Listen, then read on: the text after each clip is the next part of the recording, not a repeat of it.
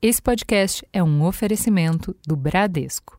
Por um futuro com respeito, a inteligência artificial do Bradesco agora se posiciona contra o assédio em suas respostas.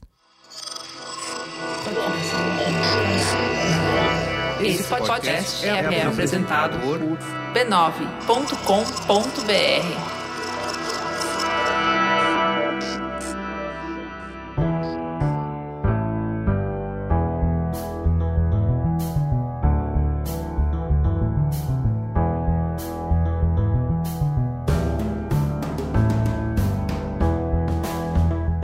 Mamileiros e mamiletes, bem-vindos ao nosso exercício semanal de respeito e empatia. Eu sou a Cris Bartz. Eu sou a Juva Lauer e esse é o Mamilos. Vem que hoje tem polêmica, diálogo e construção de pontes.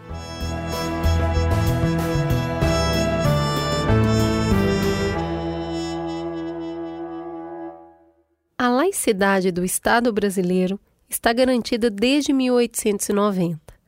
Até então, o Brasil se definia como um país oficialmente católico ou confessional. Ainda hoje, alguns países adotam esse sistema, como o Reino Unido, onde a rainha é também chefe da Igreja Anglicana. Nosso Estado é laico, mas as leis e as políticas ainda refletem a hegemonia cristã presente na população. A Constituição ainda começa seu texto se dizendo sobre a proteção de Deus. Nosso dinheiro ainda carrega um discreto Deus seja louvado a cada cédula de real. Os feriados nacionais mais respeitados ou comemorados, Carnaval, Páscoa e Natal, são cristãos. A cruz de Cristo é quase onipresente em prédios públicos. É tradição usar histórias bíblicas no teatrinho das escolas públicas. Embora esses exemplos pareçam ferir o princípio de que o Estado não deveria dar preferência a nenhuma religião, é difícil excluir da política a fé, a moral, a visão de mundo de uma multidão que, segundo o censo de 2010, corresponde a 86% da população brasileira. Políticos religiosos nos lembram sempre que o Estado é laico, mas não é ateu. Então, afinal, se a maior parte da população é cristã, Trazer a fé para a política não é apenas garantir a representatividade que legitima a democracia? Além dessa pressão, temos outra tensão se apresentando no horizonte. Já fomos um país hegemonicamente católico. No primeiro censo demográfico, realizado em 1872, quando o catolicismo era a religião oficial do país, o percentual de católicos ficou em 99,7% indígenas e pessoas escravizadas foram definidos como católicos. Já fomos o maior país católico do mundo. Essa tradição durou até a década de 70, quando os católicos representavam mais de 90% da população brasileira. Desde então, passamos por uma transição religiosa acelerada. Segundo uma pesquisa conduzida pelo Datafolha no final de 2019, 50% dos brasileiros são católicos 31% evangélicos e 10% não têm religião. Tendências estatísticas apontam que a partir do ano que vem, pela primeira vez, os católicos deixam de ser a maioria no país. Essa mudança demográfica foi acompanhada por uma mudança no equilíbrio das forças políticas. Nas últimas eleições, houve um aumento de 34% no registro de candidatos com pastor ou pastora no nome. A bancada evangélica da Câmara saltou de 73 deputados eleitos em 2010 para 84 em 2018. Hoje, eles já são 14% do Congresso Nacional. Apesar de serem minoria, a bancada evangélica é considerada uma das mais influentes e bem articuladas do Congresso Nacional. Foi graças a essa influência que, em 2015, uma comissão especial da Câmara dos Deputados aprovou o Estatuto da Família, um projeto de lei que, entre outras coisas, delimitava que a família é formada a partir da união de um homem e de uma mulher. Noção criticada por diversos setores da sociedade, como as organizações em defesa das comunidades LGBTQ. Esse lobby também disputa verbas e movimenta recursos. Segundo um levantamento feito na Receita Federal pela ONG Contas Abertas, a pedido da revista Asmina, em 2015, o último ano disponível, 32.049 organizações religiosas arrecadaram 22 bilhões e meio de reais. Para onde foi esse dinheiro? Como foi aplicado? É muito difícil saber, porque os dados são muito opacos e a falta de informação dificulta a fiscalização.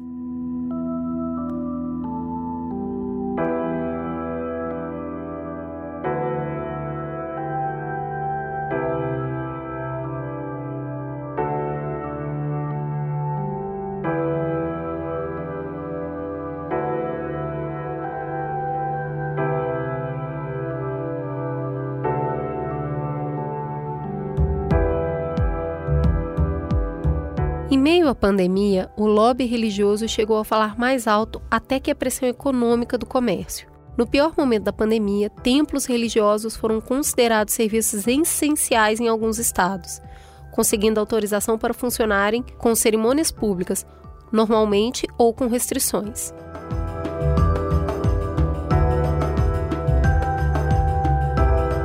Com tantas polêmicas, essa semana queremos saber: dá para separar política de religião? Como e por que se estabelece esse limite?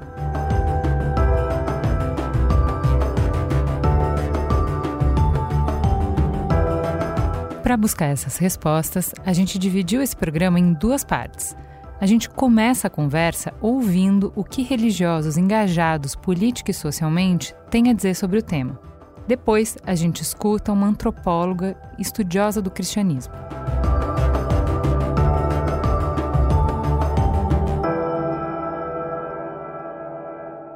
O assunto é denso. Antes de mergulhar, vamos para o intervalo. A gente já volta.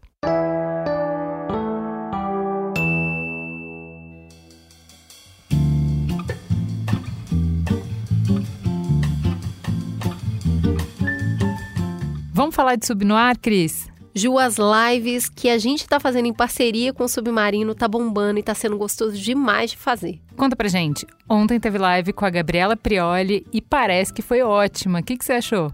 Eu tô achando muito legal porque a live ela é dinâmica, a gente conversa sobre o perfil da pessoa como leitora, é, quais são os livros preferidos, ela traz os livros indicados, conta também o que, que ela gosta dos livros adaptados para cinema, para série.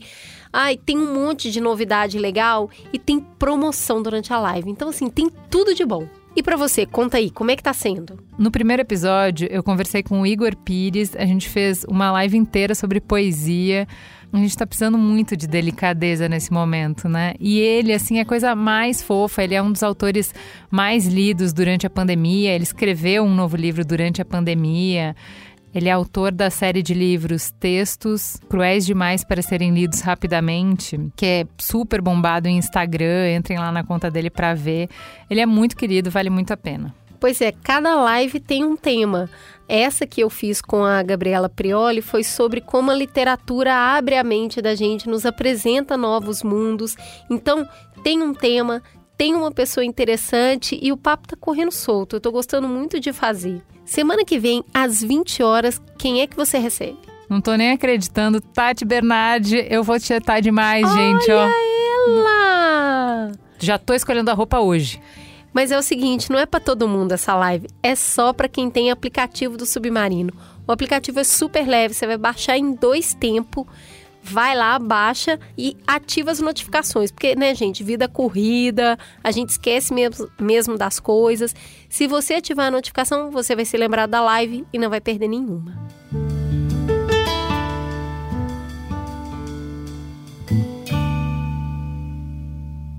Para trazer a perspectiva religiosa desse tema, a gente convidou três pessoas excepcionais. O primeiro deles, Frei Beto, escritor, autor de 69 livros e vencedor do Prêmio Jabuti. Ele estudou filosofia, jornalismo, antropologia e teologia. Passou quatro anos preso durante a ditadura. É um ativo participante de movimentos sociais, foi coordenador da Articulação Nacional de Movimentos Populares e Sindicais e foi um dos fundadores da Central Única dos Trabalhadores. Foi também, entre outras coisas, coordenador de mobilização social do programa Fome Zero. Trouxemos também Valéria Zacarias, que é uma mulher negra de 50 anos, nascida na Baixada Fluminense, na periferia do Rio de Janeiro. Ela é uma jornalista que cruzou o país contando as histórias e sistematizando os dados que mostravam a transformação social que a gente viveu quando o Brasil saiu do mapa da fome. Ela é mãe de um jovem negro recém-formado em medicina e de uma estudante de direito. Ela também é evangélica batista de quarta geração e coordenadora da Frente de Evangélicos pelo Estado de Direito. Por fim, Ivanir dos Santos. Há 40 anos atuando em prol das liberdades, dos direitos humanos, das pluralidades contra o racismo e a intolerância religiosa, o professor, doutor em História Comparada, Babalaô Ivanir dos Santos recebeu o Prêmio Internacional Religious Freedom em 2020 Esse prêmio foi entregue pelo Departamento do Estado do Governo dos Estados Unidos durante o evento realizado em Washington, pela importância na luta contra a intolerância a praticantes de religiões de matriz africanas no Brasil. Ele foi o único líder religioso do Ocidente a ser premiado. A primeira pergunta que a gente fez para os três foi: qual é a visão política que vocês têm da religião que vocês professam? Vamos começar com Frei Beto. A religião, como a política, é uma ferramenta que serve para oprimir ou para libertar. Sempre aconteceu isso. É preciso assinalar o seguinte: todos nós cristãos, sem exceção, somos discípulos de um prisioneiro político. Muitos, a maioria, não tem consciência disso. Jesus não morreu nem de hepatite na cama, nem de desastre de camelo numa esquina de Jerusalém.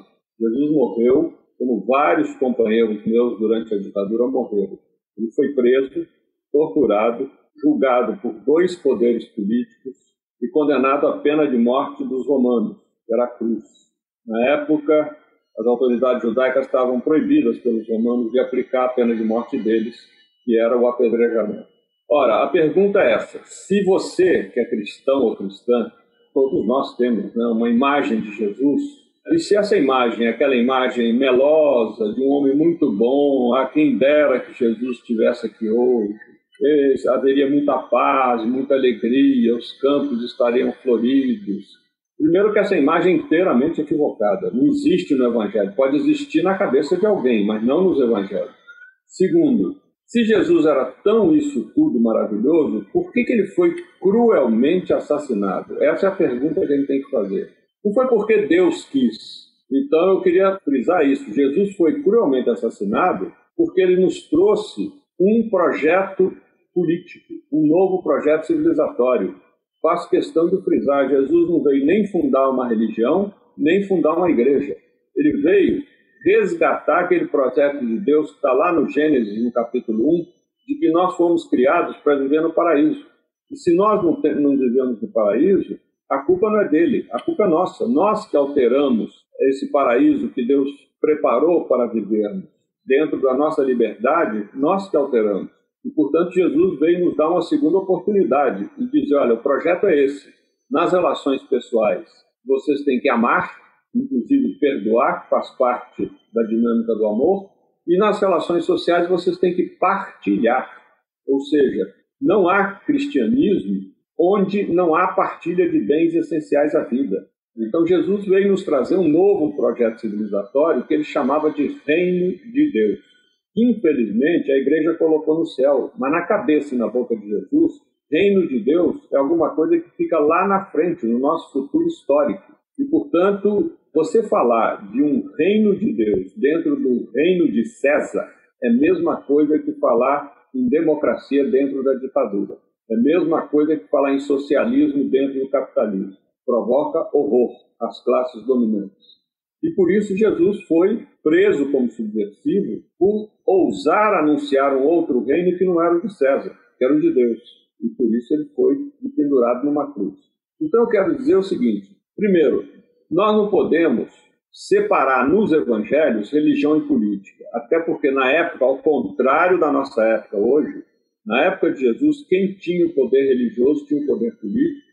Agora, hoje, felizmente, há uma separação institucional entre religião e política. Institucional, porque nas nossas vidas pessoais é impossível essa separação. Até porque todos nós, seres humanos, somos seres políticos. Não há ninguém que não faça política. Há muita gente que pensa, eu não faço política, eu não me meto. Faz, porque a gente faz política de duas maneiras, ou por participação, que não é o caso dessa pessoa que disse que eu não faço política, ou por omissão. Quando você se omite, você está passando cheque em branco para os maus políticos, políticos que estão aí. Agora, Valéria. Falando como evangélica ou como protestante, que é um termo que talvez a gente tenha que recuperar mais nesse país, né? recuperar a nossa herança protestante, porque ser protestante sempre foi, e assim cresci entendendo, era ser de vanguarda, né? era estar à frente de um debate.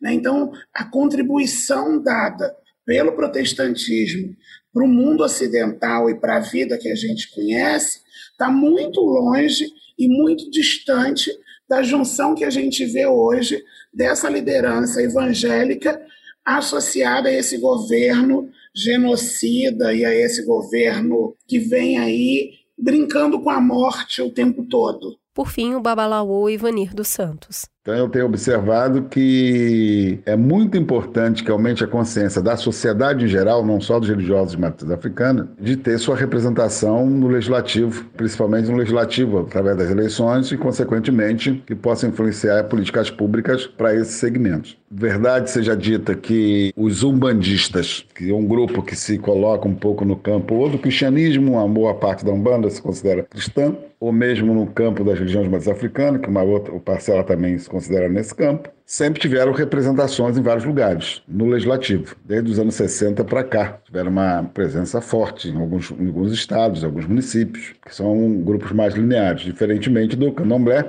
que na verdade só chegou nas esferas do legislativo com aliados, né? Um dos maiores exemplos disso é o Jorge Amado, que apresenta na Constituição, na década de 40, a questão da liberdade religiosa. Ele faz isso por conta do que o candomblé abrigou os comunistas, inclusive na Bahia e no Rio de Janeiro, perseguido pela ditadura de Vargas. Nos últimos anos, essa agenda tem crescido justamente a partir de alianças feitas. O caso mais específico é o Rio de Janeiro, num momento como esse, que tem tido várias vitórias importantes no legislativo aqui estadual, várias leis que de fato olha para o nosso grupo, são alianças feitas com setores progressistas. Mas daí transformar essas leis também em políticas públicas e ter orçamento para a aplicação delas é um grande desafio. Isso também remonta à ideia de você não ter representação nesse espaço legislativo. Acho que nós temos que trabalhar muito nas alianças possíveis, mas de ter representações próprias com essa identidade, tanto na esfera federal, seja para deputado ou para senadores, o debate em si já, mesmo que não seja uma candidatura vitoriosa majoritária, mas ela traz o debate, né, junto com outras questões que são importantes de grupos minoritários, como a LGBT, como as mulheres, como os indígenas, questão racial, né, questão de intolerância religiosa, religião matriz africana está muito ligada à questão racial, à origem, do, à questão dos africanos. Eu acredito que é um caminho que podemos trilhar.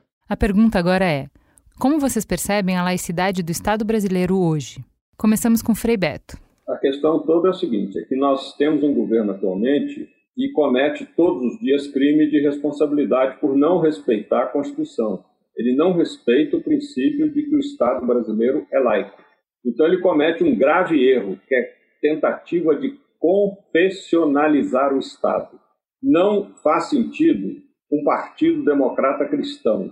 Até existiu, felizmente não pegou no Brasil.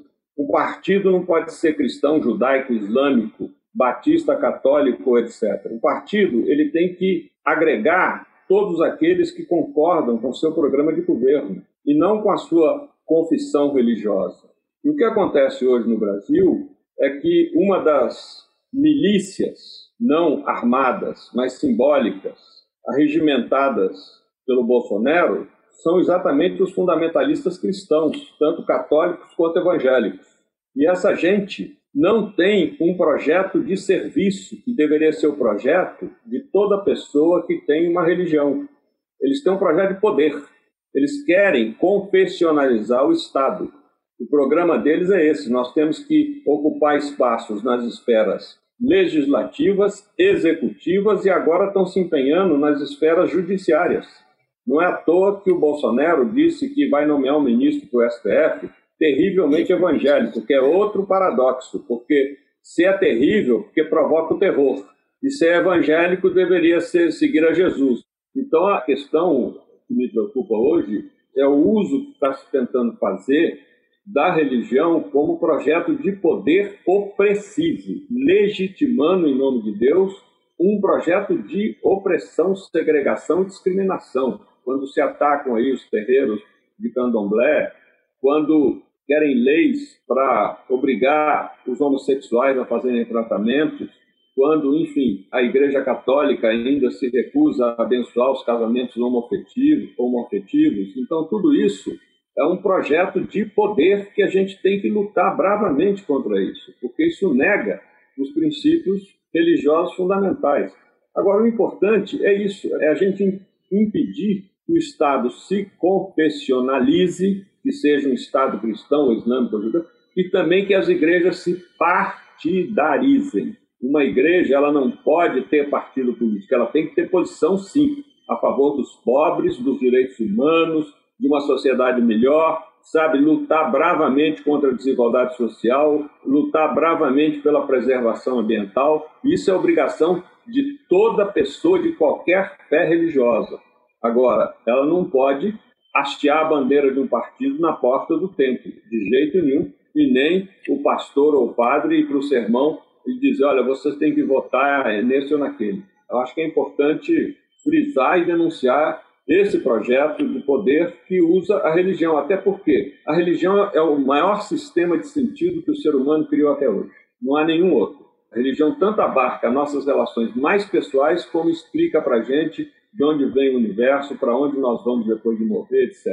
Então, esse projeto nós temos que denunciar, porque isso é a exploração da boa-fé do povo em nome de Deus. Agora ouvimos a Valéria. Eu vou fazer sempre a defesa do Estado laico, não importa que grupo hegemônico seja majoritário ou minoritário no país. Né? Se a gente tem 95% de uma religiosidade, ou se a gente tem 40 vezes 60, 30 a 70, importa ter um Estado que abarque todas as religiões, como disse o Frei, e que as proteja, né? que proteja o direito de todo mundo ter a religião que quer. Eu acho que isso é um ponto fundamental.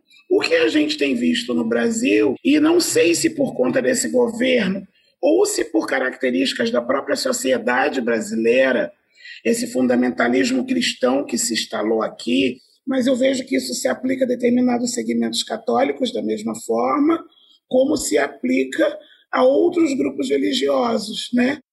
Pelo meu ofício, essa semana eu estava conversando com o povo de terreiro, e é surpreendente o quanto também tem, e para mim sempre é uma surpresa, encontrar gente que reafirma esse governo dentro dos terreiros, porque me parece um contrassenso, porque é gente que sabe muito mais do que nós, do que é uma opressão, do que se é a religião que querem que seja suprimida.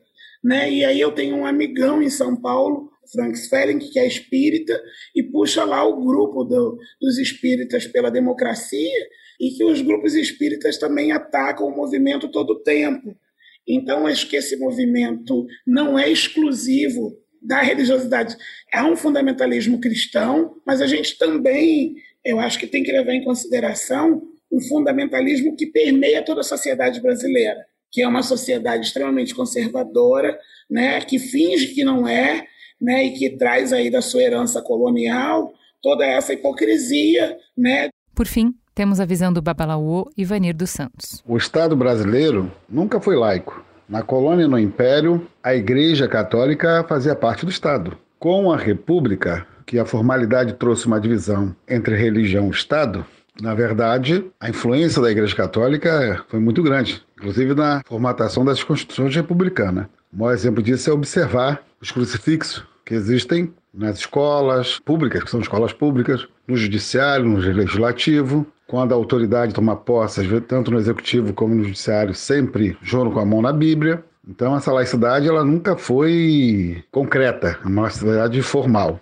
Ela só foi laica para as religiões de matriz africana, que, pelo contrário, foi o único grupo religioso que foi perseguido em lei pelo Estado brasileiro. A primeira Constituição Republicana, de 1991, o Código Criminal nasce em 1890. E no seu artigo 156 criminaliza as práticas é, espirituais, culturais e de saúde dos grupos é, descendentes de africanos. E os indígenas também. A novidade que nós temos agora é que um outro grupo tenta capturar a laicidade do Estado que são os evangélicos capitaneados pelos neopentecostais, e que têm se penetrado cada vez mais no Estado para poder fazer a perseguição aos grupos que eles amaldiçoam, né? Seja a religião matriz africana, seja os ciganos, seja os ricanos, seja os islâmicos, seja as mulheres, ou seja a população LGBTQI+, a disputa de hegemonia que está acontecendo nesse momento na sociedade brasileira é justamente setores evangélicos capitaneados principalmente pelos neopentecostais na quebra da hegemonia da Igreja Católica de influência sobre o Estado brasileiro.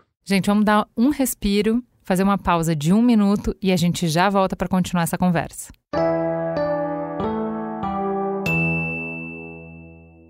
Cris, conta pra gente, o que, que você anda aprontando? Amiga, eu vou te confessar que eu ando indo pro bar. Hã? Não, calma, não é nada disso que você tá pensando. Eu dei foi um jeito de matar a saudade num bom boteco, com direito a uns bons drinks, Hum. garçom e tudo, mas assim, sem sair de casa, ficando de boas, mega protegida. Pô, me interessa essa fórmula mágica, me conta. Pois é, já tá no ar um boteco maravilhoso para você curtir e ouvir. Hum,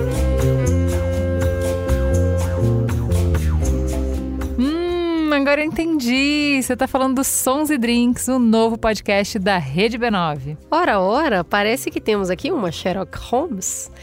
É isso, gente. O B9 traz para você com exclusividade o nosso Happy Hour em formato de podcast.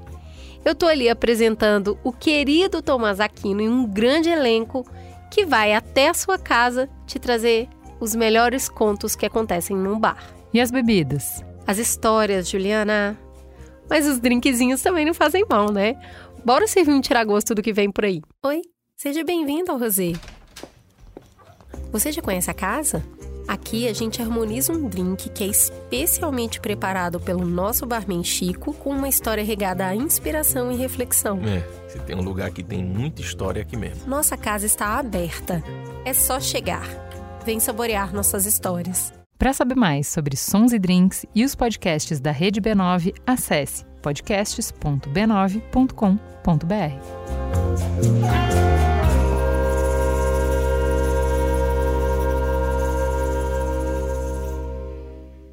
Depois de ouvir três perspectivas de religiosos muito atuantes social e politicamente, a gente foi para a academia para buscar uma visão mais analítica. A gente conversou com Lívia Reis, que é antropóloga, membro do Grupo de Estudos do Cristianismo, do Grupo de Estudos em Antropologia da Devoção e do Laboratório de Antropologia do Lúdico e do Sagrado, todos da UFRJ.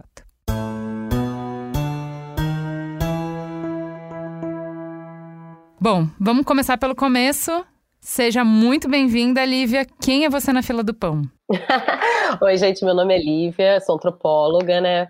É, sou doutora em Ciências Sociais pelo Programa de Pós-Graduação em Ciências Sociais da UERJ. Atualmente faço pesquisa de pós-doutorado no Museu Nacional e coordeno a área de religião e política no ISE. Muito bem, a gente precisa começar pelo começo. O que, que quer dizer Estado laico? Bom, a gente pode começar falando que o Estado laico não significa um Estado que reprime a religião, né? Ao contrário, é, o Estado laico é, respeita e valoriza a pluralidade religiosa, né? ela é bem-vinda e defendida, por isso que o Estado laico deveria existir, né? para que todas as religiões tenham a possibilidade de existir é, ao mesmo tempo. Né? É, o que não pode é que instituições, crenças, valores religiosos interfiram nas ações e decisões estatais. Né? Então, a partir do momento que esse conjunto de valores religiosos passa a ser parte do Estado, a gente pode dizer que a gente não vive num Estado laico. Mas aí, vamos lá, a gente tem escutado bastante de políticos que são declaradamente religiosos ou líderes religiosos que o Estado é laico, mas não é ateu. O que, que isso quer dizer? Bom, destrinchando, né? O Estado laico ele é um modelo ideal, né? Ele está lá, é previsto na Constituição, na nossa Constituição Federal, né? O Estado deve ser laico. Então a gente tem que entender isso como um modelo a ser alcançado, né? Não é uma coisa que passa a existir de uma hora para outra porque existe uma lei que instituiu isso. Né? Trata-se de um processo, né? Ser percorrido por toda a sociedade. Até porque o Estado não é uma entidade que paira sobre as nossas cabeças, né? Aquela coisa que está aqui que a gente não, uma nuvem, né? Ele é constituído por instituições, por pessoas, consequentemente, né?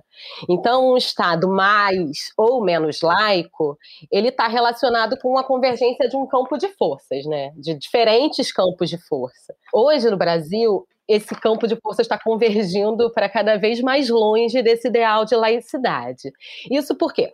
Porque determinados grupos religiosos tentam impor né, suas próprias crenças e visões é, de mundo para toda a população, seja em forma de lei, seja culturalmente, enfim, são várias as formas, né? Apesar de, sei lá, quase 90% né, da nossa população ser cristã, se, se, declarar cristã, isso não significa que ela se sinta representada por um tipo de cristianismo, né? Até porque a gente não pode falar em cristianismo no singular, a gente fala em cristianismos no plural, porque são muitos e muito diferentes entre si, né?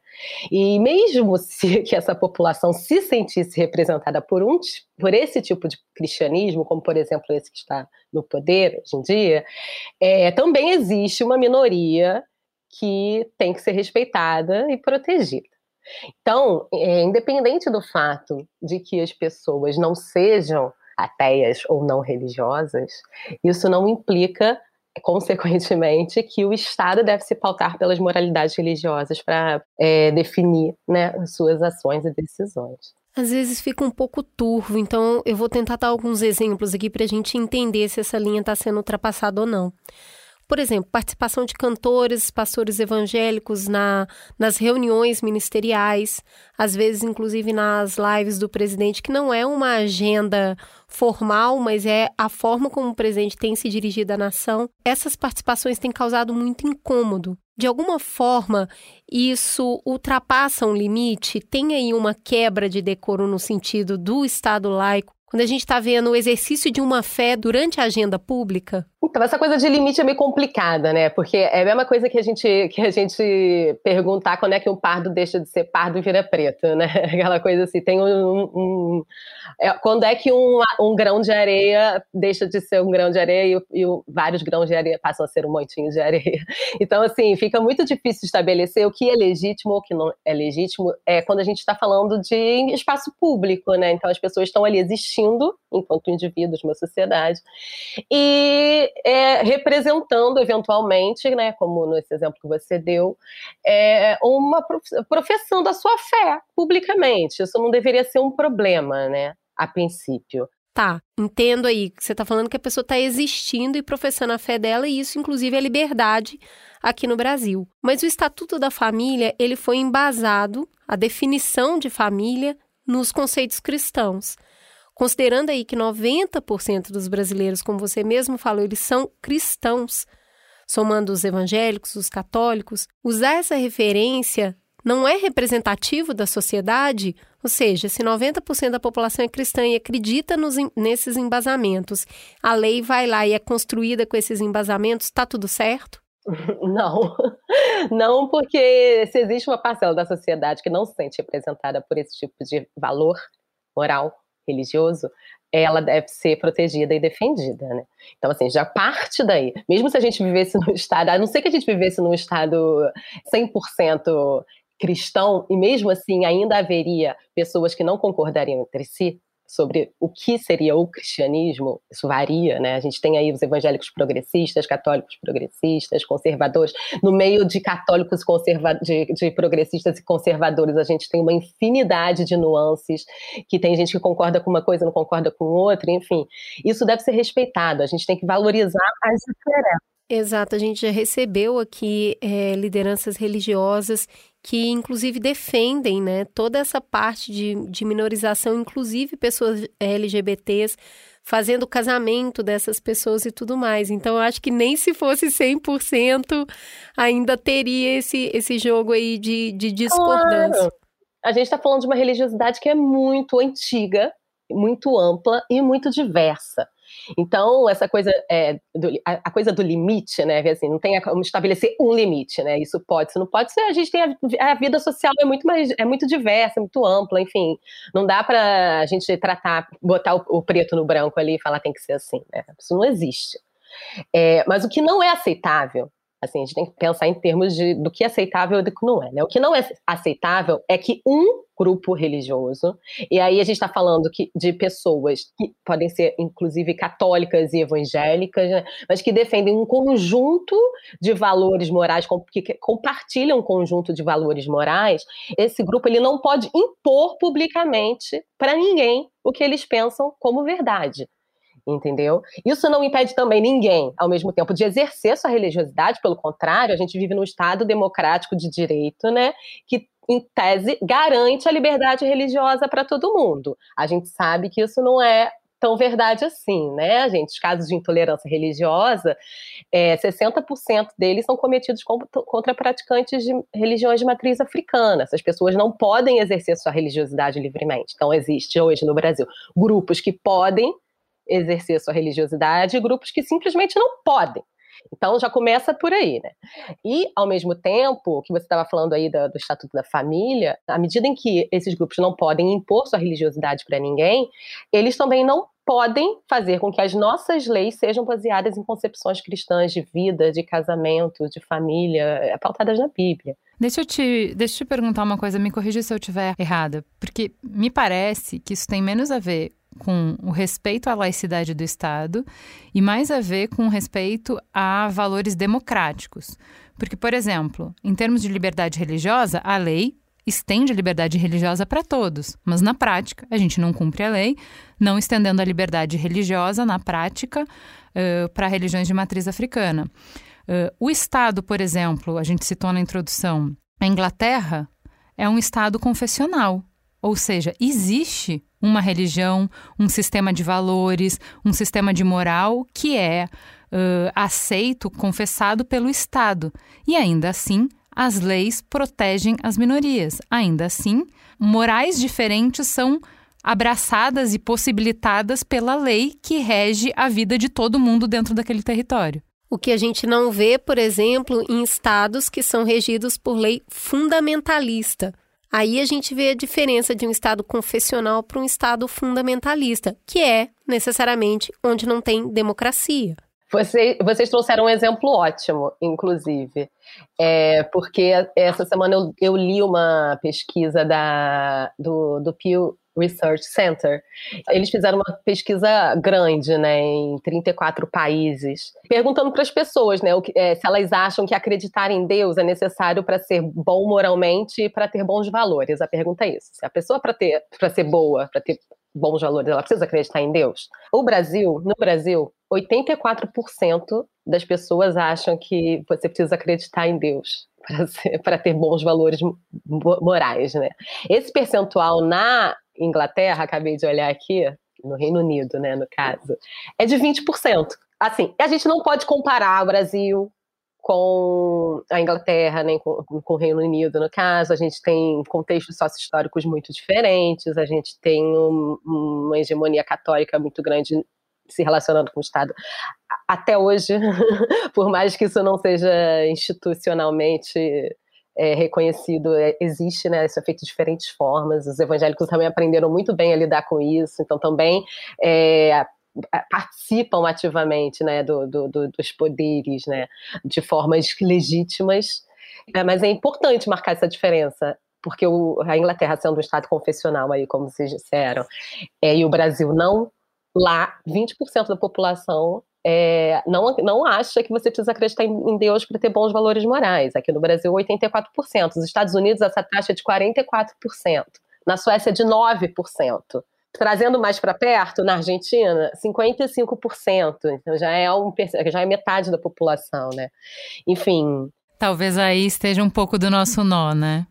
Que tem pois menos é. a ver com criar leis e, e, e contrapesos para separar a religião é, do Estado ou da política e tem mais a ver com uma conversa muito mais ampla que é sobre como a gente se relaciona com religião e como a gente se relaciona com a liberdade do outro e com as escolhas do outro e com valores democráticos. Sim, até porque religião não é só sobre crença, né? Não é uma coisa que você acredita. A religião é uma forma de, de dar sentido ao mundo, é uma forma de lidar com o desconhecido, né? Você tenta, você lida com o desconhecido a partir de uma perspectiva religiosa religiosa, assim, né? Com as incertezas, com o que você não sabe o que vai acontecer. E também cria, né, é, essa base moral, né? Que é compartilhar entre as pessoas que, que professam uma religião. Eu só queria, então, fazer, fazer o contraponto, que é o extremo oposto dessa aceitação, que é o fundamentalismo. Países de Oriente Médio, como por exemplo o Iraque ou o Afeganistão, que são gerenciados por religiões fundamentalistas, são também os estados onde não tem democracia. Então, além de professar a fé, não existe nenhum tipo de direito para outras pessoas que não acreditam naqueles mesmos conjuntos de valor, que é onde elas são perseguidas, elas são presas, elas são mortas. Então, eu acho que pensar nesses, nessas duas outras situações que são de não Estado laico, dá para a gente entender que as nossas questões hoje parecem misturar muito democracia com religião, intolerância com autoridade. Então, eu acho que aí as coisas vão ganhando mais nuance. Por que não é legítimo que um grupo seja representado no poder? Por que, que a gente acha importante ter representatividade indígena, de mulheres, de negros, de PCDs, e é escandaloso quando a gente vê as candidaturas religiosas e a formação da bancada evangélica. Mas quem é que disse que esses grupos não podem estar representados, né? A gente vive uma democracia representativa. Eu acho que assim eles podem e devem ser representados, né? É, isso é legítimo. No caso das minorias políticas, mulheres, indígenas, é, religião de matriz africana, por exemplo, não só legítimo, como necessário que estejam representados, né? Porque se a gente está falando de, de uma representação é, no legislativo, que é para construir leis, é necessário que esses espaços sejam ocupados por essas pessoas é, a partir do seu pertencimento ou da, da, sua marcação de do seu marcador de diferenças, né? Se você, porque é isso que eles estão tentando suprimir, né? Hoje eu vou chegar nesse ponto. Mas voltando um pouco, é importante a gente rememorar que é, os evangélicos, né, a entrada dos evangélicos na, na, na, disputa da política institucional, né, porque até então, até a redemocratização, o papo era que evangélico não gosta de política, né, não se mete com política. Ali na década de 80 isso começa a mudar um pouco, já na redemocratização a gente já tem deputados é, evangélicos pentecostais é, que ingressam na política institucional a partir do que a gente chama de mobilizadas pelo que a gente chama de uma retórica persecutória, né? Os evangélicos são estigmatizados, né? Até mesmo pelo campo progressista. Há uma ideia de que eles são manipulados, de que eles não conseguem pensar por si mesmos, de que eles são enganados ou são burros, né? Porque é, são pessoas. A gente sabe que a maioria dos evangélicos no Brasil é pobre, a maioria dos evangélicos no Brasil é preta, a maioria dos evangélicos no Brasil é mulher. E aí, se a gente fala que assim, olha, os evangélicos são burros, a gente está estigmatizando quem? Né? Só que isso aconteceu no Brasil, né, em algum momento, né? E acontece hoje ainda, em outra escala, mas acontece, né? Porque agora também o contexto mudou. Mais 40 anos atrás, a participação no espaço público dos evangélicos era muito mal vista, né? Eles não podiam fazer o que eles fazem hoje, que é, é fazer grandes reuniões em espaços públicos, participação rádio, TV, enfim. Isso tudo foi sendo conquistado aos poucos e a participação na política institucional foi um canal que eles encontraram para fazer é, valer o seu direito de existir publicamente, né? Por que, que a Igreja Católica pode ter horário na televisão e eu não posso? Por que, que a Igreja Católica pode fazer grandes eventos no, no espaço, no, no aterro do Flamengo e eu não posso, né? Então, a política institucional, a disputa né, por cargos do legislativo, é, em, nos planos nacional, estadual e federal, ela se tornou uma forma de reivindicar esse direito de existir publicamente, assim. Hoje o cenário é completamente diferente, né? Embora esse argumento ainda seja muito utilizado, né? Eles não gostam dos evangélicos. O próprio Crivella, e é muito engraçado como eles mobilizam isso de uma forma que faz sentido, porque se faz sentido é porque tem aquele fundo de verdade ali, né? Eu me lembro muito bem quando teve a campanha do Crivella é, em 2016 disputando a, a, eleição com Marcelo Freixo, eu lembro que o programa eleitoral dele, a campanha, era toda feita em cima da chave da, da intolerância religiosa. Ele falava assim, ó, eles lá que estão preocupados com a minha religião, eu não estou preocupado com a religião deles, eu não sei, eu não sei onde eles vão, eu não sei em que eles acreditam, eu também não quero saber. Isso não precisa ser uma preocupação, isso não precisa ser debatido. Né? Quem está preocupado com a minha religião são eles. Eu não estou preocupado com a religião deles. Então, quem é o intolerante aqui, né? Então, assim, o, o problema é colocado como se ter religião fosse um problema e não fazer com que essa religião é, seja predominante no público, né? No público. Lívia, você acha que você acha que o acirramento desses, dessas fricções, desses combates que a gente tem acompanhado, tem a ver com o fato da gente estar tá saindo de uma sociedade que era hegemonicamente católica e está indo para uma. É, a gente viu uma pesquisa que eu acho que em cinco anos, né, os, os evangélicos ultrapassam os católicos no Brasil. Então a gente passa a ter mais evangélico católico. Você está falando aí de, se eles podem, por que, que a gente não pode? E a gente já viu a Igreja Católica muito atuante na política no Brasil, de diversas formas.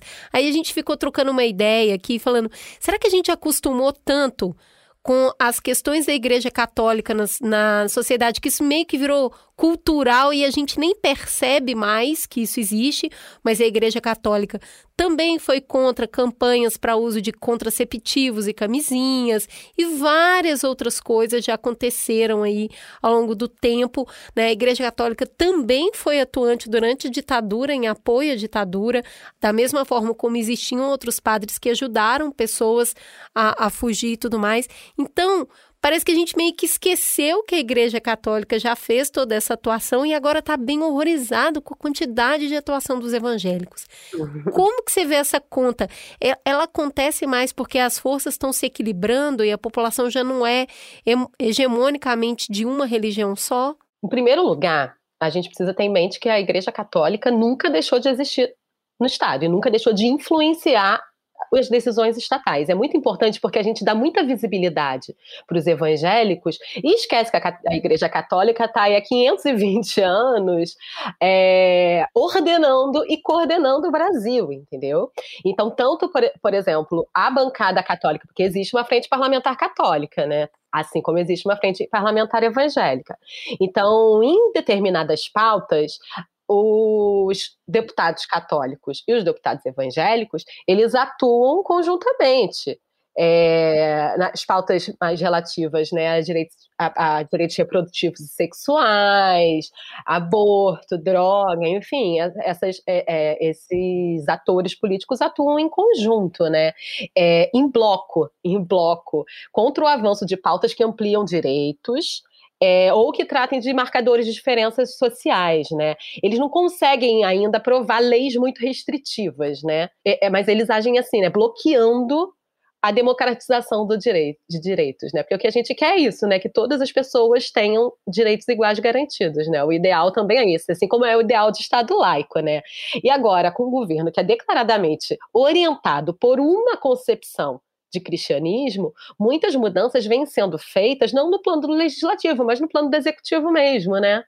Então, a gente, se a gente pega, por exemplo, o Plano Nacional de Direitos Humanos, a gente consegue verificar exatamente quais os pontos de avanço que sofreram retrocesso nos últimos 10 anos, né? O PNDH, ele é muito representativo dessa disputa. Se a gente não consegue avançar nessas pautas, se a gente não consegue, por exemplo, impedir, né, que população LGBTQI+, reivindique na justiça o direito de não sofrer crime de homofobia, né? Aí o que que, que, que, que você não pode fazer uma lei que impeça, né, os caras de buscarem seu direito, né, as pessoas de buscarem seus direitos. Aí você faz o quê, né? Você vai lá no Plano Nacional de Direitos Humanos, aí vai, porque isso também que causou muita disputa, né? Vem causando muita disputa ainda, porque esse Plano Nacional ele vem ele sofre atualizações e cada governo é essa é essa loucura.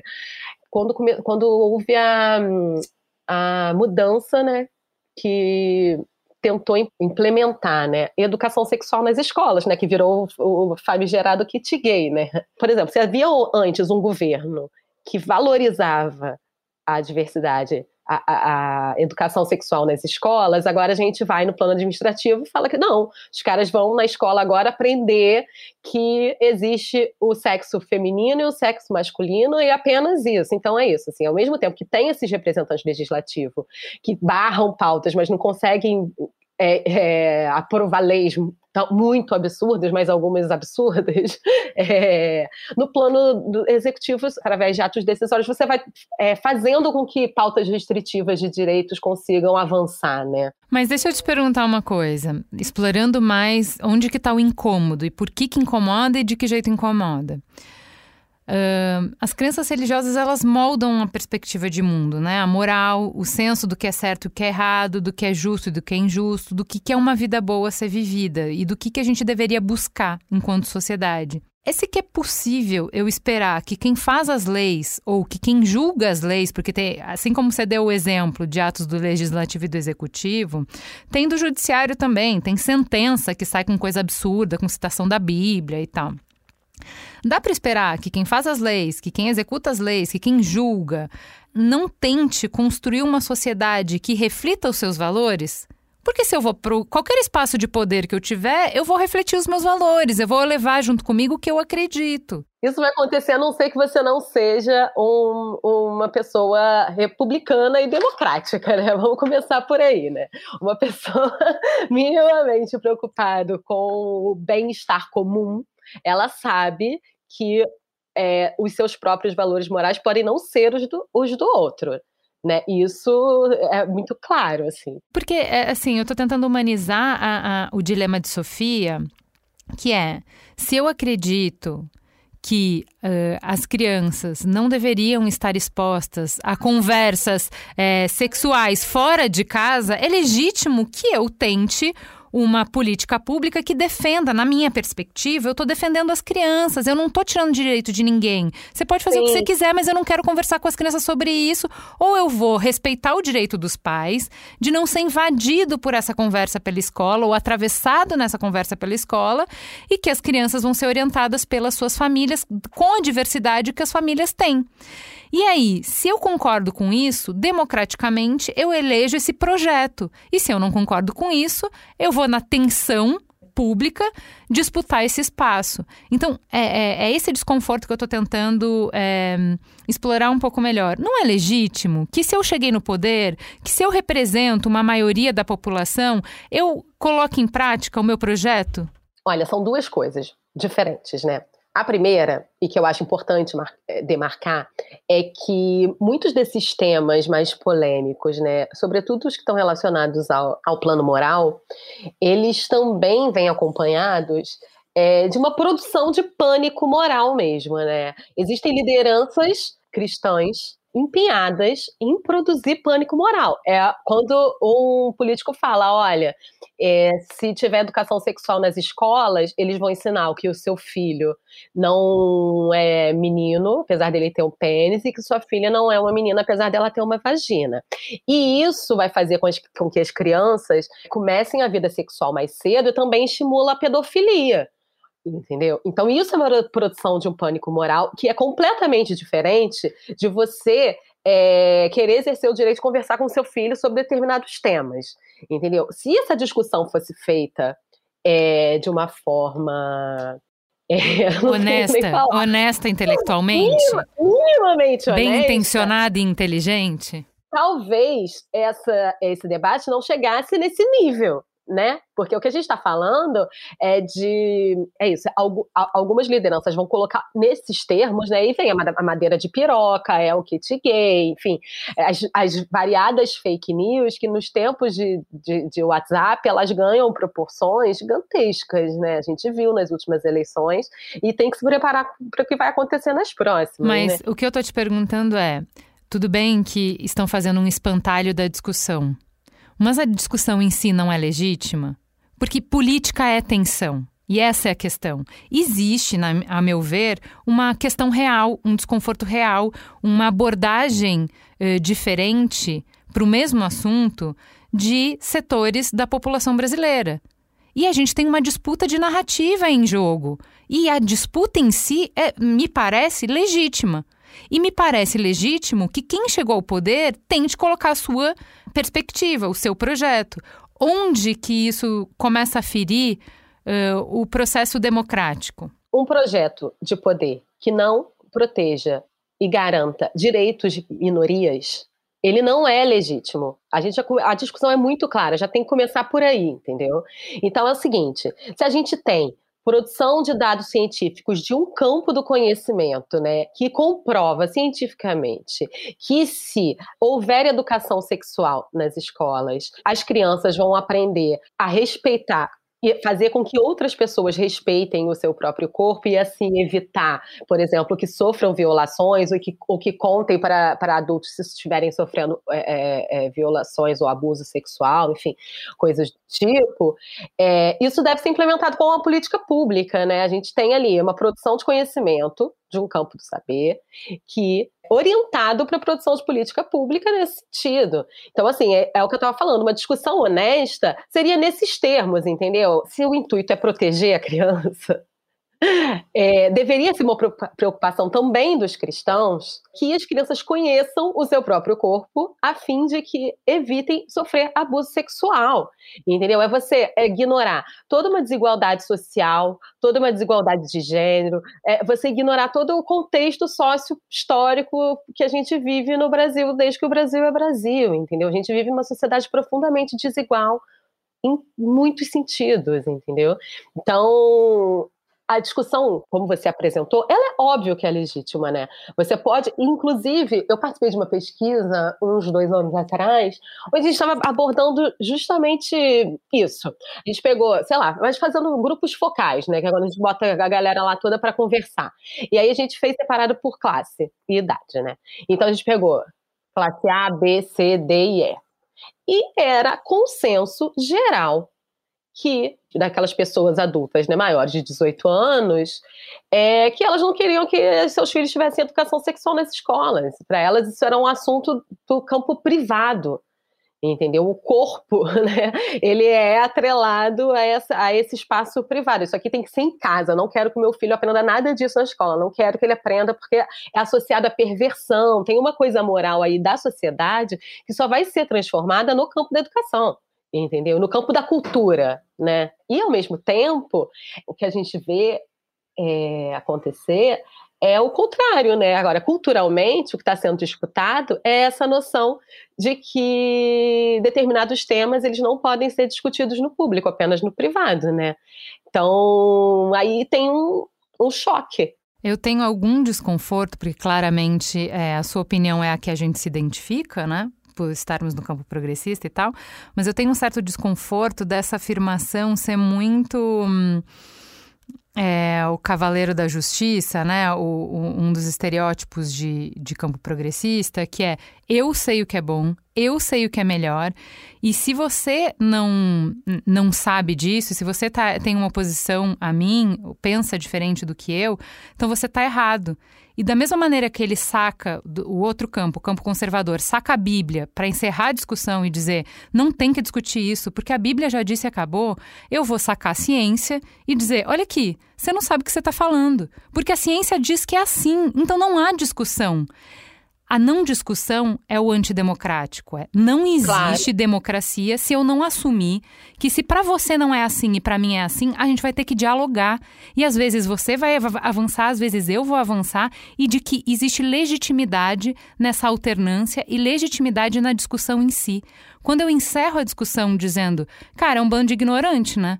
Porque se eu trago um estudo, eu falo o que está certo. Aí você quer fazer outra coisa, você é ignorante. Desculpa, não tem que te ouvir. Então, se a maior parte da população brasileira não quer que as crianças sejam educadas sexualmente, a gente vai impor uma política, porque é só assim que a gente vai civilizar o Brasil, entende? E a gente vai crescer rumo ao progresso, a uma sociedade que é mais desenvolvida. O problema é esse atraso.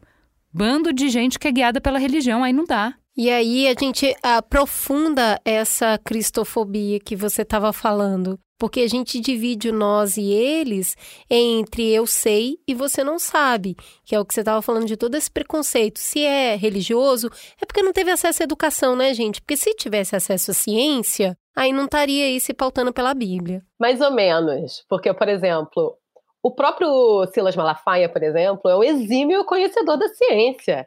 Ele, ele é um ótimo exemplo. Não, o é... que a gente tem de ganhador de prêmio Nobel, que é religioso. É, não, e a gente, assim, a gente vê, o, por exemplo, o Silas Malafaia mobilizando argumentos científicos para justificar a sua posição religiosa, por, em, em relação à, à ideologia, ao que ele chama de ideologia de gênero, né?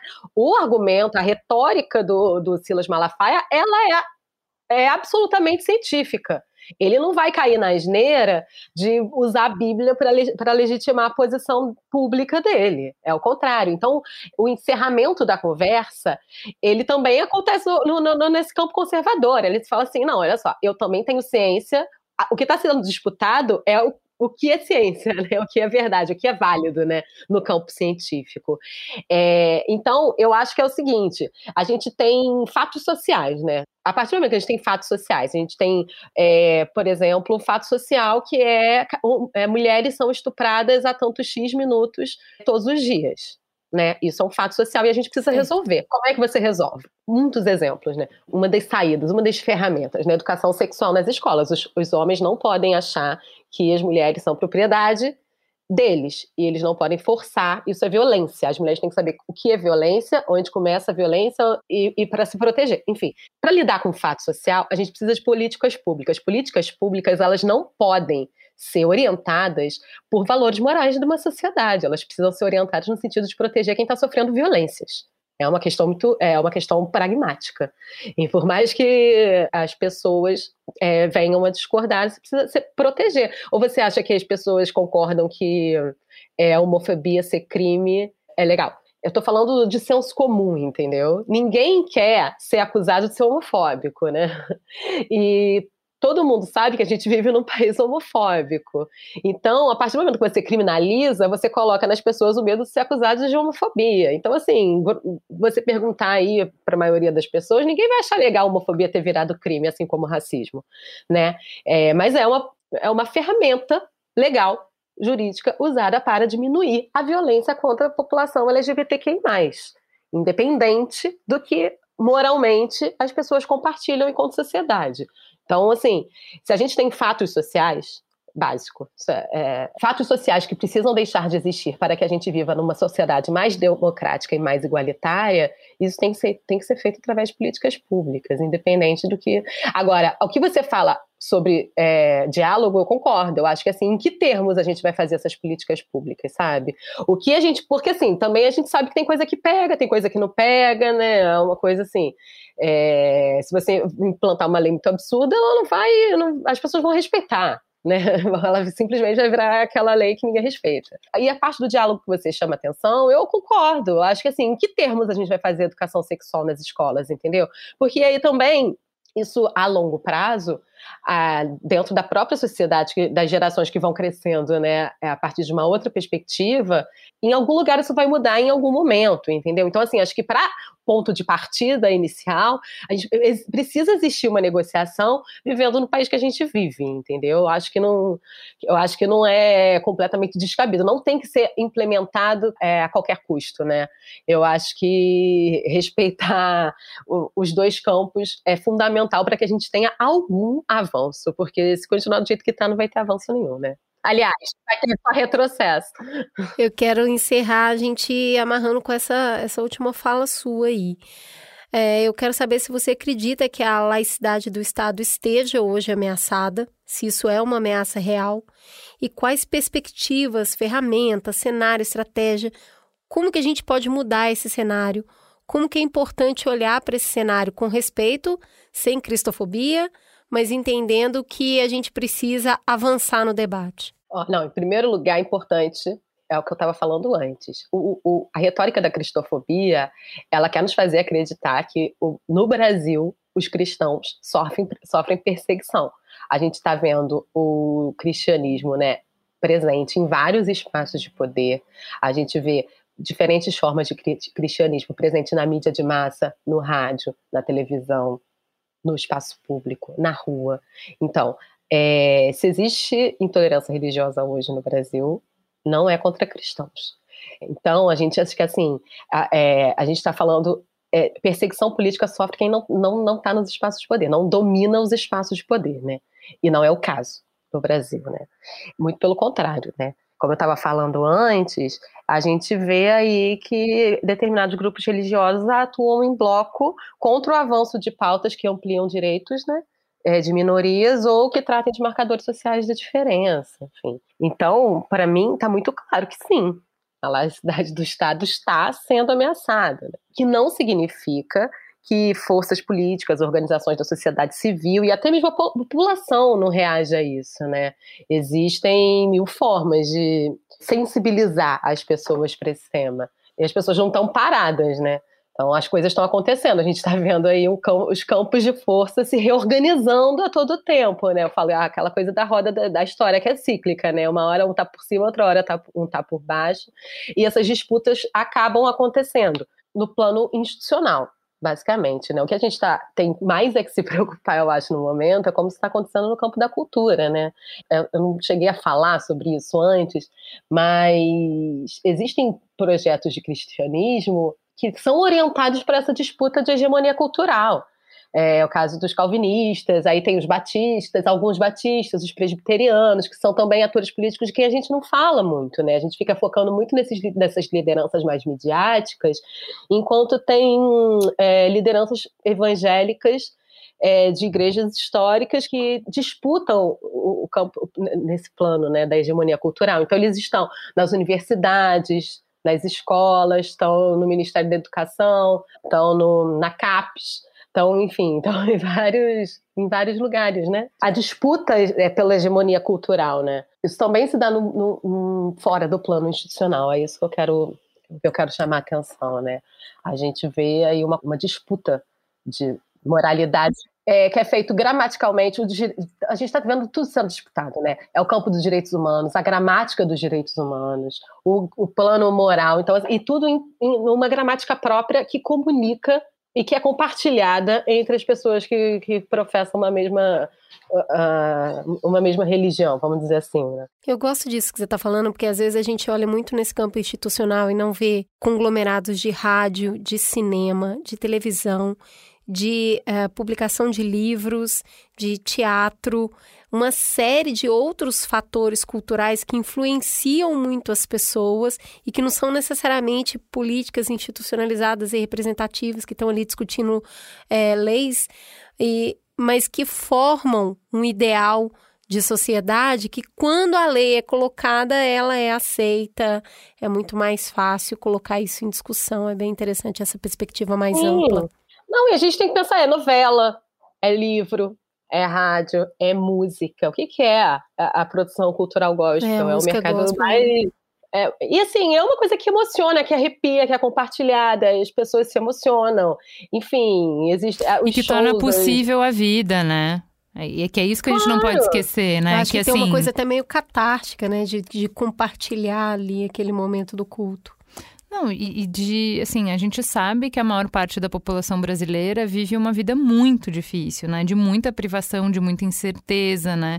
Então, assim, é, não é nunca vai ser desprezível as respostas e as experiências produzidas a partir dessa coletividade, a partir dessa comunidade que está que tá posta ali, né? Que é muito mais é, capilar, no sentido de que está muito mais próxima do que qualquer outra experiência instituição que a gente possa citar no Brasil, né? Não, e mais uma coisa, é, a gente também precisa parar é, de tentar explicar a adesão, né? Ao cristianismo, as diferentes formas de cristianismo, como se ela fosse a ausência de alguma coisa, né? Uhum. Eu, eu, por exemplo, faço a, como se isso tivesse atrelado a ausências, né? Eu acho que está uhum. muito mais atrelado a presenças. É o que ela faz, não é o que ela supre né? Uhum. É o que ela faz fazer, né? Não é apenas. É, não existe só pobre, né? Evangélico. Não tem só pobre não, católico. Claro né? É, enfim, a gente tem toda uma classe média, tem rico, tem de tudo um pouco que está ali é, compartilhando aquela experiência religiosa, né? Daquele conjunto de valores morais, né? E para além de toda essa, essa presença no campo cultural, que vai falar, por exemplo, de amor, que vai falar eventualmente até de racismo, eu já fui a peças cristãs que tematizam racismo, a partir da chave da, da, da igualdade, né, não da diferença. Mas tematizam racismo, assim, lá, citam Martin Luther King, que é uma grande referência para, determinadas Religiosa, inclusive, né? Vamos lá. Não, claro. Não, a gente não pode nem esquecer que o próprio pentecostalismo surgiu é, nos Estados Unidos segregado, né? E ele justamente queria acabar, reivindicava o fim dessa segregação racial dentro das igrejas, né? E formou-se uma igreja né, lá na Rua Azusa, na Califórnia, que aceitava negros e brancos juntos, onde teve aquele avivamento, né, do Espírito Santo, enfim. É, mas isso para chamar a atenção de que é isso, não existe só pobre evangélico. Né? Então eles não estão ali porque falta Estado, porque falta assistência. Então, eles estão ali porque eles também fazem coisas, né? Esse, esse, esse sentimento de pertencimento e de compartilhamento, ele é muito importante, independente das classes, de classe social, entendeu? Você, você se sentir no meio de uma comunidade é, que, de, que vai se importar com você, que cuida de você, é muito importante. Tem as associações de diversas formas, né? A religiosa é uma delas. Mas o que eu ia dizer que, e que vocês já citado em algum momento, acho que foi um pouco antes da gente começar a conversar, é, tem a ver também com essas ações de assistência. E a gente não está falando que a ação de assistência social é só dar comida, entendeu? A ação de assistência é você compartilhar conhecimentos. Assim, se eu sei de cinema, eu vou ter um projeto social que vai levar cinema para as crianças no Nordeste. E aí eu vou promover cultura entre aquelas crianças, vou a, a partir de uma missão, né, de, uma, de um ato profético que eu quero que é, essas crianças tenham acesso, eu vou fazer acontecer, eu quero chegar lá, eu quero que elas tenham acesso à cultura, e eu vou levar, porque essa é a minha missão. Né, essa ideia de missão também é muito presente, né? E aí essa galera vai, move mundos e fundos, e, assim, jovem, adulto, enfim, e vai levar, vai criar uma ação social, cultural, de cinema no sertão nordestino na África, na Índia. assim, a gente pode dar mil exemplos em qualquer lugar. Então, assim, a, a gente não está falando só de tem que dar de comer, entendeu? Não tem a ver, tem a ver com uma, é uma coisa muito mais ampla. A gente está falando de ação de assistência para mulheres transexuais, a gente está falando de, ação, de assistência para prostitutas, para presos, para famílias de presos, para ingressos do, do sistema prisional, para pessoas com depressão enfim, tem um milhão de, de, de, formas de você ampliar né, essa comunidade e fazer e se sentir útil como parte dessa comunidade, sentir que você possa estar fazendo uma coisa que, que, que, justifique a sua presença naquela comunidade, né? Porque você não só, você não pode só receber, né? Você não pode só receber graça, né? Você tem dom ali, Deus te dá os dons para você colocar em prática, entendeu? É para você ajudar o próximo. Isso nada, nada mais cristão que isso, entendeu? Então, eu também entender que de outras formas né, cotidianas de religiosidade, elas são tão importantes quanto entrar no culto, entendeu? Elas são tão mais importantes, talvez, do que estar tá no culto, e elas são muito amplas.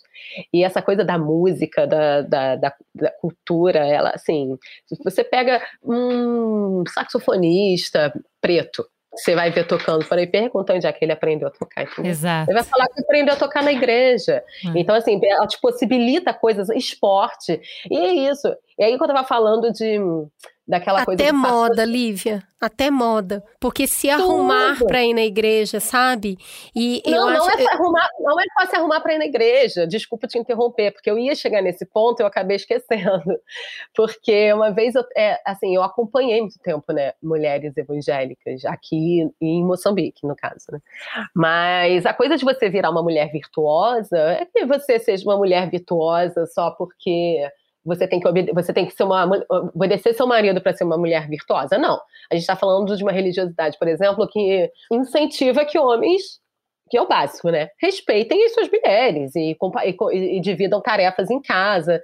É, mas assim, para você ser uma, você tem que aprender a se vestir, você tem que aprender a se maquiar, você não pode andar descuidada, porque o, o teu corpo é templo de Deus, né? Deus não quer que uma mulher não se sinta bonita, né? Que você não cuide daquele tempo, que você não bote roupas bonitas. Para tudo, para ir trabalhar, para ir para a igreja, para ficar em casa, para receber seus amigos.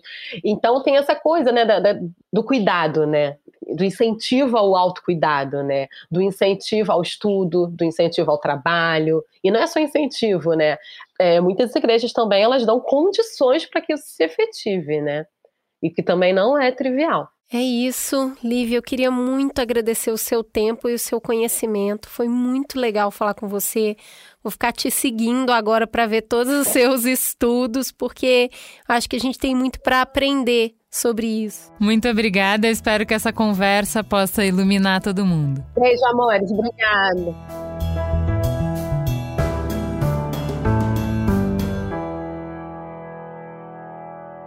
Cris, que angu cheio de caroço, hein? A gente já sabia que era complexo, só que é mais, né? Assim, a gente achou que era um tema, quando a gente viu eram dois temas e a gente estava no meio da gravação e tendo que decidir que conversa que a gente está tendo aqui, né? Porque uh, tem duas conversas bem diferentes, né, Cris? Tem, a gente tem uma, uma conversa que é muito genuína das pessoas professarem uma fé e terem crenças religiosas e trabalharem em prol daquilo que elas acreditam. Então, não existe o contrassenso de você ter uma moral, uma fé religiosa que você professa e, e pauta a sua vida nisso, e quando você se torna um ator político, você trabalhar em prol de outras coisas. Então, as pessoas levam a fé dentro delas, não o Estado tem a fé, as pessoas que estão dentro do Estado têm essa fé, e aí, quanto mais pessoas que professam a mesma fé, mais as pautas vão caminhar de acordo com o que elas acreditam e vai ter tensão quando a gente tiver pluralidade de religião. Então, quanto mais plural for a nossa sociedade, quanto mais diversa for a nossa sociedade, quanto mais voz tiverem as diversidades dentro da nossa sociedade, mais tensões vão existir. É natural que seja assim, é democrático que seja assim. A gente só precisa mediar esses conflitos de forma democrática. Exato, porque aí a gente começa a trabalhar o que hoje a gente coloca que, que existe um mito de democracia religiosa no Brasil, que todas as religiões são respeitadas, que você pode exercer a sua fé livremente, e não é bem assim. Não é. O que a gente vê hoje é um projeto de política religiosa excludente, onde beneficia uma determinada religião em detrimento de outras. A gente vê uma religião infinitamente mais representada nas conversas, nas atitudes e nas pautas do que as demais. É, e, e, a segunda pauta, que a gente não pode confundir com essa, é quando entra um, um, projeto de poder, né? Porque daí o projeto de poder não tem nada a ver com essa, essa discussão que faz parte da vivência de fé de todo mundo que está em alguma religião, né? Esse conflito de quanto que a minha moral vai interferir no meu trabalho, eu como gestor, eu como psicóloga, eu como médico, eu como juiz, eu como deputado, isso é um conflito que cada um de nós vai gerenciar na vida. É muito diferente quando a gente está falando de um projeto de poder, de ocupar espaços e de é, construir um Estado confessional e de impor a sua crença para todas as outras pessoas que moram no país, né? Que aí sim a gente vai para um estado menos democrático, um espaço de tomada de poder para acúmulo de capital, não só para acúmulo de pautas, né? Isso gera dinheiro, isso movimenta dinheiro, movimenta pessoas. Acho que a gente está de frente para um espelho extremamente distorcido hoje. A gente não consegue compreender quem é o Criador e quem é a criatura nessa dança entre religiosos que estão atuando na política e realmente acreditam no que eles estão fazendo lá, com a religião sendo uma ferramenta para manter as pessoas resignadas, para que elas não tenham um pensamento atuante e aí elas vivam dentro desse sistema que se retroalimenta, né? Porque você você está alimentando uma fé que mantém a pessoa no mesmo lugar que ela está hoje ela não consegue se movimentar. É um grande opressor social, inclusive. Então a gente fica olhando para esse dilema e pensa: qual está alimentando qual? É o fundamentalismo religioso que está alimentando o projeto de poder ou o projeto de poder que está alimentando o fundamentalismo religioso? É um grande dilema que a gente tem hoje. A gente vai precisar conversar mais sobre isso. É, e, e que não se mistura com as questões que, para a gente do campo progressista, são difíceis de enfrentar, né? Então, assim, para mim, me lembrou muito o Mamilos 156, é, que a gente estava discutindo sobre aborto. Para mim, a questão de aborto, legislação sobre aborto é uma questão de saúde pública. Mas a conversa nesse Mamilos me mostrou quanto, inevitavelmente, esse debate traz para a mesa valores morais e religiosos. Em todos os lugares do mundo é assim, em todos os tempos.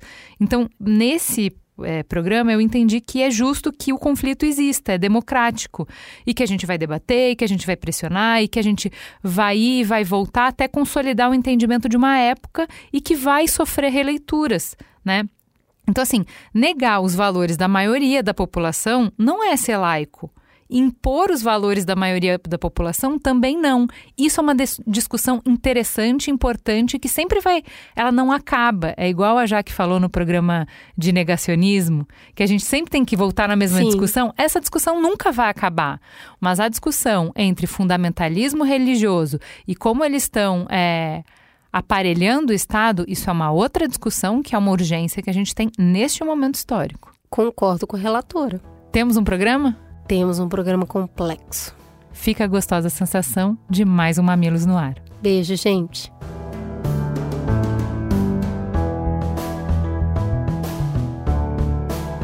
Mamilos é uma produção do B9. Eu sou a Cris Bartz e apresento esse programa junto com Juva Lauer. Para ouvir todos os episódios, assina aqui o nosso feed ou acesse mamilos.b9.com.br. Quem coordenou essa produção foi a Beatriz Souza, com pesquisa de pauta realizada por Iago Vinícius e Jaqueline Costa. Nos programas de história, a curadoria e o roteiro ficam a cargo da Deia Freitas. A edição do episódio ficou a cargo de Mariana Leão e as trilhas sonoras de Andy Lopes. A publicação dos programas fica por conta do AG Barros. A identidade visual do Mamilos é trabalho de Johnny Brito e as capas da Elo D'Angelo. O B9 tem direção executiva de Chris Bartz, Juva Lauer e Carlos Merigo. A coordenação digital é de Pedro Estraza, Lucas De Brito e o atendimento em negócios é feito por Raquel Casmala, Camila Maza e Thelma Zenaro. Você pode falar conosco no e-mail mamilos@b9.com.br e conversar conosco nas nossas redes sociais @mamilospod.